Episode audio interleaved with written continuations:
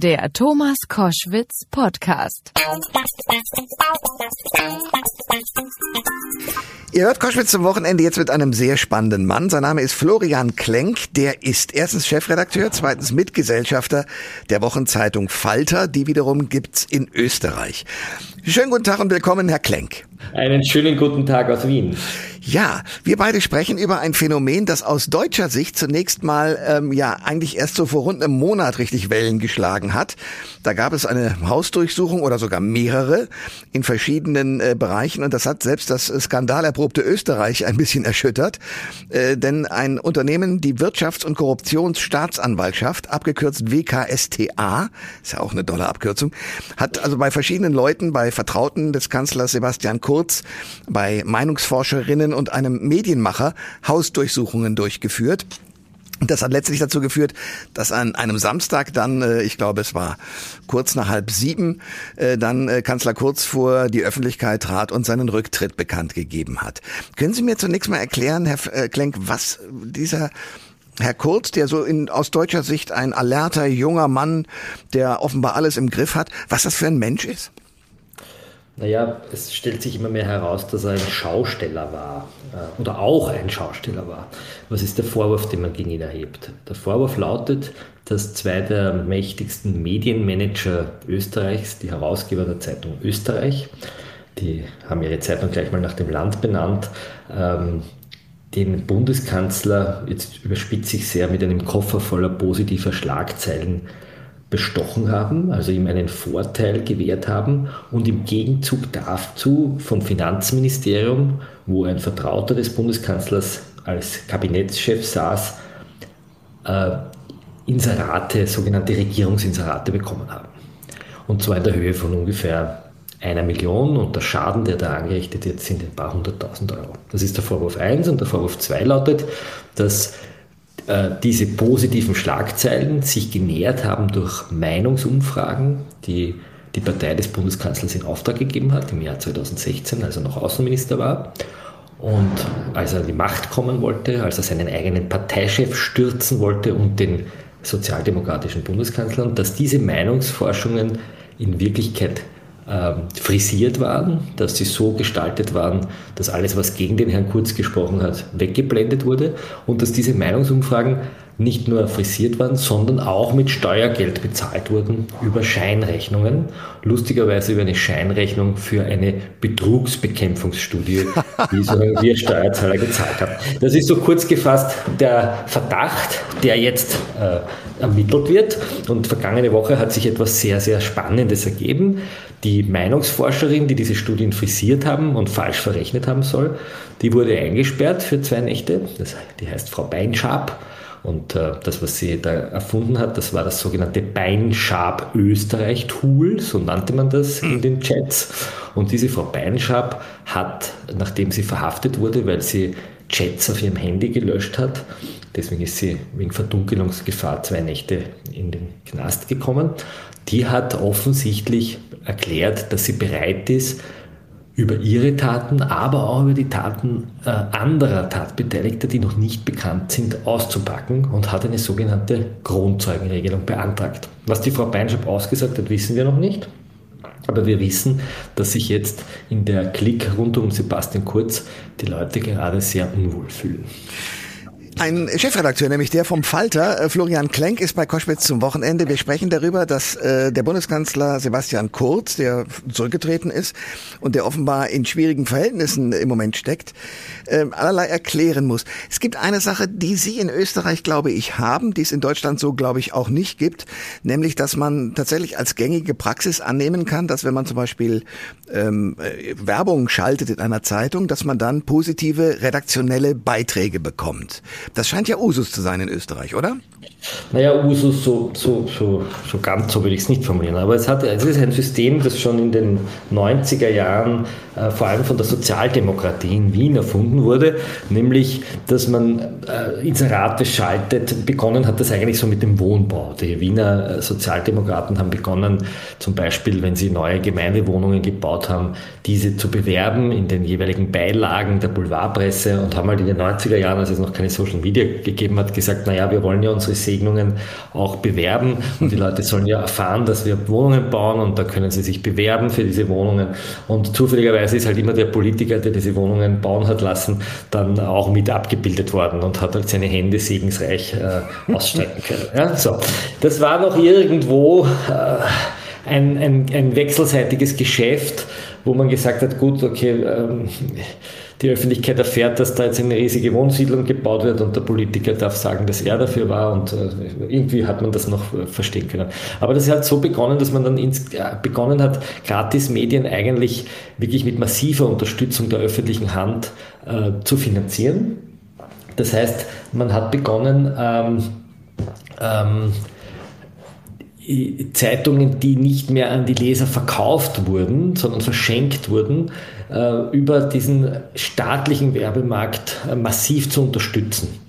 Und da sind dann auf einmal wirklich zwei, dreistellige Millionenbeträge geflossen an Medienhäuser von Unterne Medienunternehmen, die sehr reich waren und die aber nicht Qualität geboten haben oder eine, ein diverses Meinungsbild oder die in Qualität investiert haben, sondern die wirklich nur äh, äh so Krawallboulevard gemacht haben. Und die Politiker, die halt gezahlt haben, sind in dem Krawallboulevard immer gut wegbekommen und die, die äh, nicht bezahlt haben, die sind entweder gar nicht vorgekommen oder im schlimmsten Fall sehr negativ. Und da gibt es viele, viele Beispiele und viele, viele Politiker, die uns das immer wieder erzählt haben, aber immer mit der Warnung, bitte ja, schreibt das aber nicht, dass wir da so unter Druck gesetzt werden, weil äh, letztlich können wir das ja dann doch nicht beweisen, weil die werden das bestreiten. Und das, was jetzt hier bei Kurz sichtbar wird, ist, dass es diesen Deal Geld gegen positive Berichterstattung offensichtlich so der Verdacht gegeben haben soll. Und äh, in den Chats nennt man das auch Packages. Es gibt eine ehemalige Ministerin in Österreich, die das so genannt hat, die für kurz hier ähm, bei den, bei den äh, Zeitungsbaronen vorgesprochen hat und solche Packages ausgemacht hat. Einmal wurde so ein Package nicht eingehalten, da kam dann der Artikel nicht wie gewünscht und dann hat sofort der Kabinettschef im Finanzministerium angerufen oder einen Chat geschrieben und hat gesagt, so war das nicht vereinbart und wir sind mega angefressen, es ist eine Sauerei, dass ihr nicht an die Abmachungen hält und der Medienbaron, der Herr Fellner, hat dann zurückgeschrieben, ja, das verstehe ich ganz, euren Ärger und morgen kommt eh gleich eine Doppelseite, die werde ich sogar selber schreiben.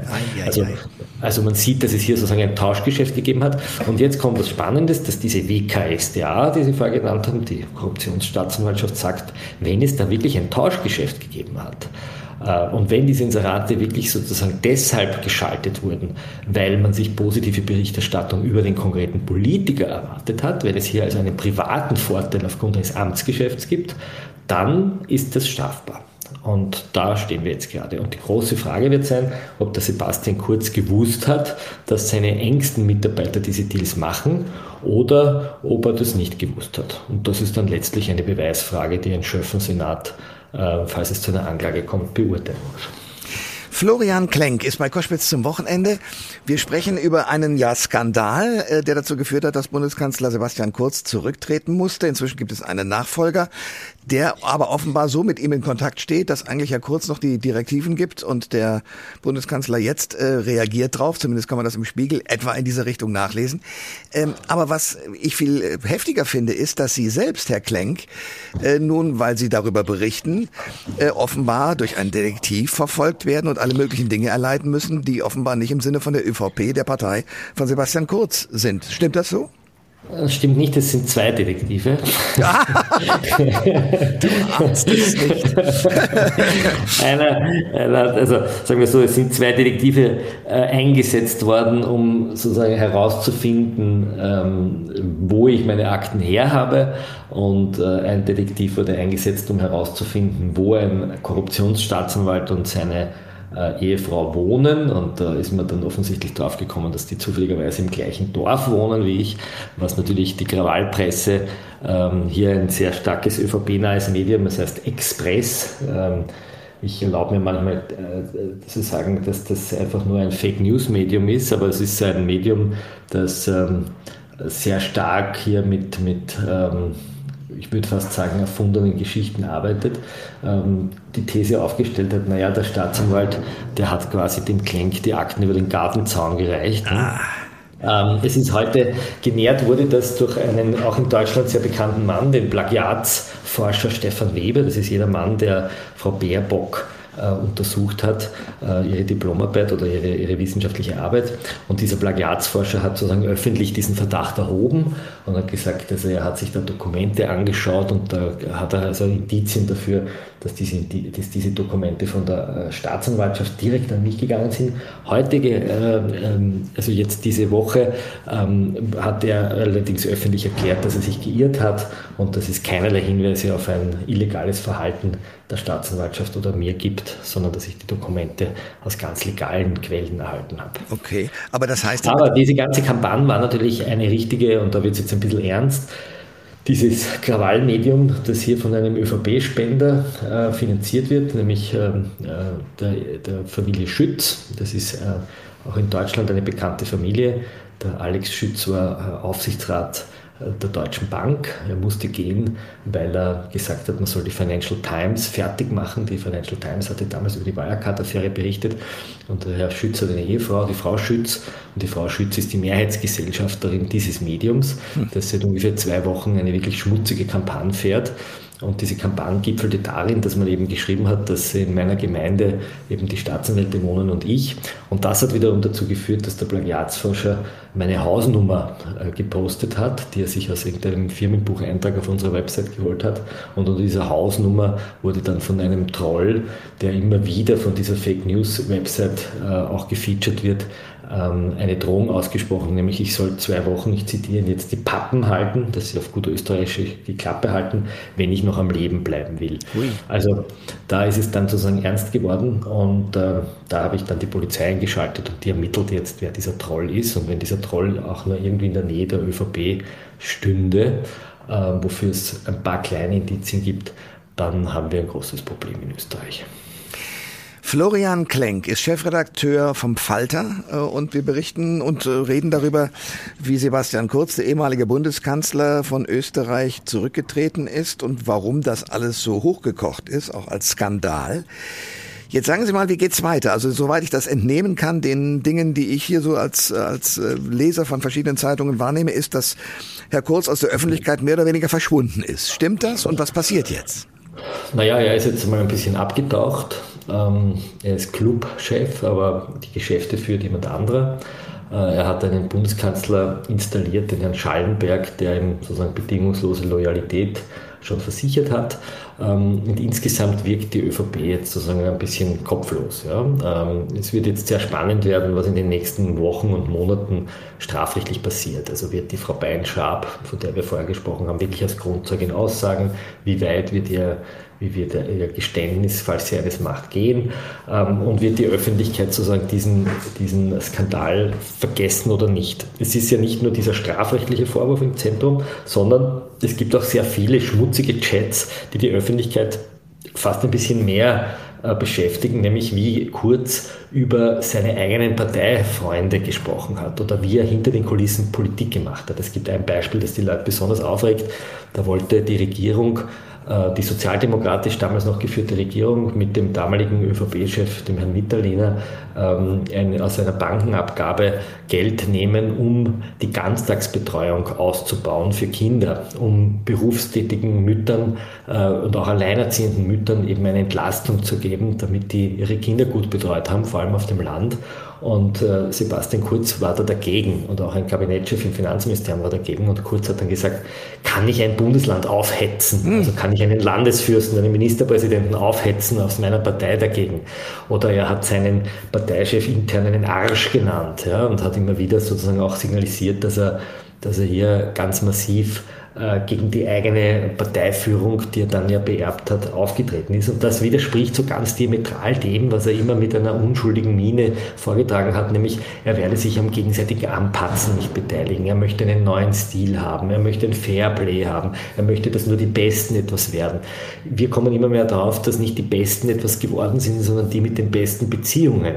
Ähm, dass er seine, äh, seine Prätorianer, die Leute haben sich selbst in den Chats Prätorianer genannt, ein Sprecher von ihm hat gesagt, er ist äh, Musiker am Orchester der Titanic. Er wird also bis zum Schluss spielen für ihn. Und man sieht eben durch diese Chats, dass sich hier eine sehr unreife kleine Klick von äh, sehr jungen ähm, Menschen zusammengefunden hat, die ihren Basti angehimmelt haben, die gesagt haben, du kriegst, also er hat dann gesagt, ihr kriegt alles, was du willst und gesagt, du bist Familie und, und äh, danke, dass du mich betonierst, hat einer zu ihm geschrieben, also dass du mich zusammenscheißt. Also, also eine ganz merkwürdige ähm, Clique von ergebenen man würde in Österreich sagen, so Speichelleckern, die aber gleichzeitig gegenüber den Kritikern der Partei unglaublich brutal aufgetreten sind, die ähm, zum Beispiel kritische Forscher bedroht haben, indem sie gesagt haben, man entzieht ihnen die Förderungen, die Medien äh, geklagt haben, ja sogar kleine Pensionisten, die auf Twitter irgendeine blöde Meldung gemacht haben, äh, verklagen wollten oder verklagt haben. Der Finanzminister Blümel zum Beispiel hat einen Pensionisten, der irgendwie gesagt hat, die ÖVP ist korrupt oder vergesslich, den verklagt und der Pensionist ist sogar verurteilt worden zu einer Geldstrafe. Also es ist eine sehr, sehr merkwürdige Melange aus auf der einen Seite sehr aggressiven äh, Prätorianern, die nach außen hin ihren Basti verteidigt haben mit allen Mitteln und nach innen ihn angehimmelt haben und so der Verdacht auch in die Staatskasse gegriffen haben, um die Werbung äh, für ihn ähm, aus öffentlichen Mitteln zu bezahlen die die Wahlkampfkostengrenzen überschritten haben um 8 Millionen, 7, 8 Millionen, äh, die dafür auch eine Strafe bekommen haben in der Höhe von 800.000 Euro. Also die einfach nicht mit fairen Mitteln gekämpft haben. Und das wird der Bevölkerung jetzt langsam bewusst. Ähm, es gibt immer noch einen Hardcore-Kern von 25, 26 Prozent der Bevölkerung, die jetzt die ÖVP wählen würde. Aber die Sozialdemokratie, die hier eigentlich in den letzten Jahren sehr schwach war, steht jetzt auch ungefähr bei dieser Höhe. Das heißt, es kann durchaus sein, dass es bei Neuwahlen, so wie in Deutschland, eine Rot-Grün, äh, bei uns sind die Liberalen Pink, äh, Koalition gibt, also Rot-Grün-Pinke Koalition und die ÖVP, so ähnlich wie die Demokratia Christiana in Italien, vielleicht für die nächsten Jahre sehr in der Bedeutungslosigkeit verschwinden könnte. Das kann sein, es kann aber auch sein, dass sich der Herr, dass sich der Herr Kurz wieder erfängt und so ähnlich wie Berlusconi oder Netanyahu oder all die Leute, die sozusagen hier vielleicht vergleichbar wären in ihrer Verhaltensweise, dass er das immer wieder durchsitzt und verzögert und die Leute das dann langsam vergessen und sagen, er ist ein fescher Kampel. Ja, das sagt äh, Florian Klenk. Der ist Chefredakteur und Mitinhaber, Mitgesellschafter vom Falter, der Wochenzeitung, die eben genau über diese Dinge, die wir gerade gesprochen haben, auch berichtet und teilweise selbst, wir haben es auch gehört,